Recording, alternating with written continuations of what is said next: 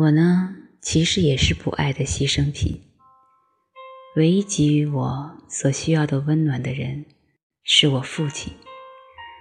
他曾经让我感觉自己既重要又正确，然而，父母却无法接受我的另类。他们试图无情地将我变成他们心目中期望的人。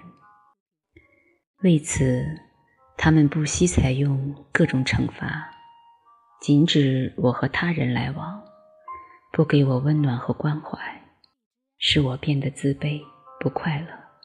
还怪罪我，体罚我，关我禁闭。同时，他们还不时地威胁我，要将我送进少教所。夜晚，我绝望的痛哭，憧憬着有朝一日能离开这所监狱，寻找我热切渴望的爱。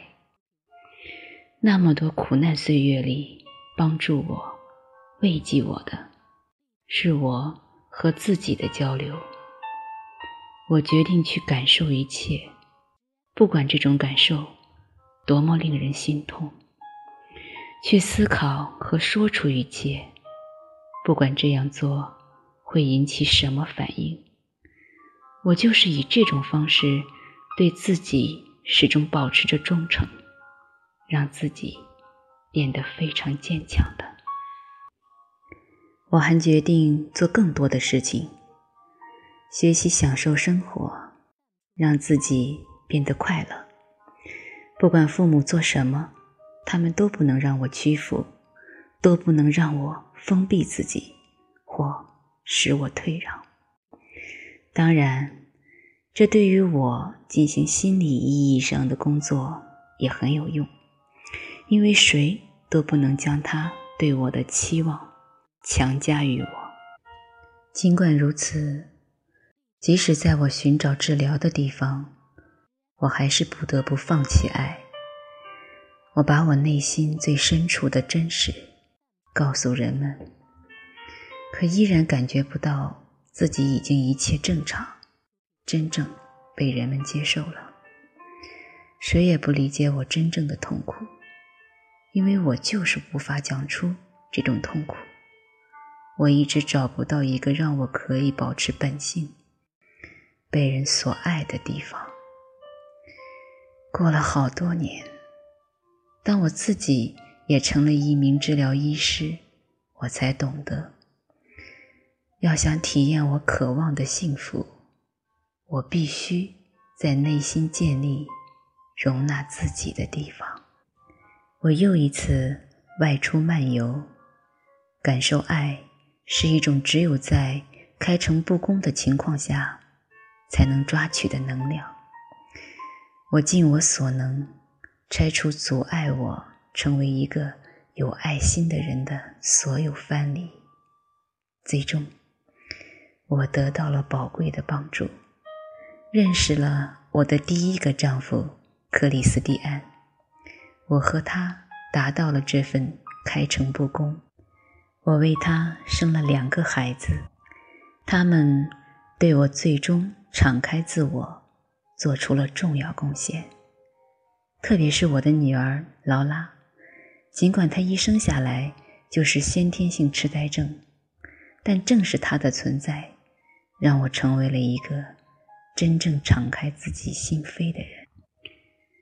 五年前，我遇见了我现在的丈夫彼得。他当时还是我的精神伴侣，和他在一起，我经历和体验到了我梦寐以求的爱。爱自己这个题目最早进入我的视野，是在一九九零年，我在汉堡主持的一个讲习班上。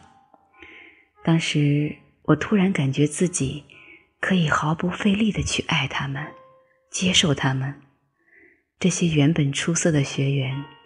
几乎每个人对自己都很无情，他们要么不快乐或自卑，不是真正的展示自己的内心活动，觉得自己难看、愚笨；要么就是不允许自己成长，当我发觉这种现象非常普遍时，我感触很深，不禁潸然泪下。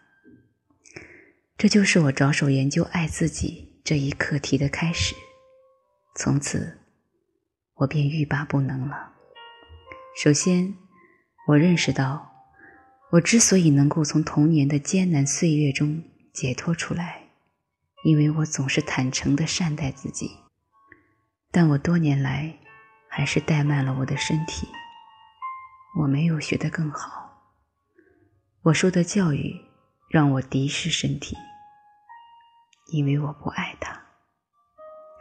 自此以后，我深入研究爱自己的课题，做相关报告，举办讲习班，让人们学习如何更多的对自己敞开，更多的容忍自己，接纳自己。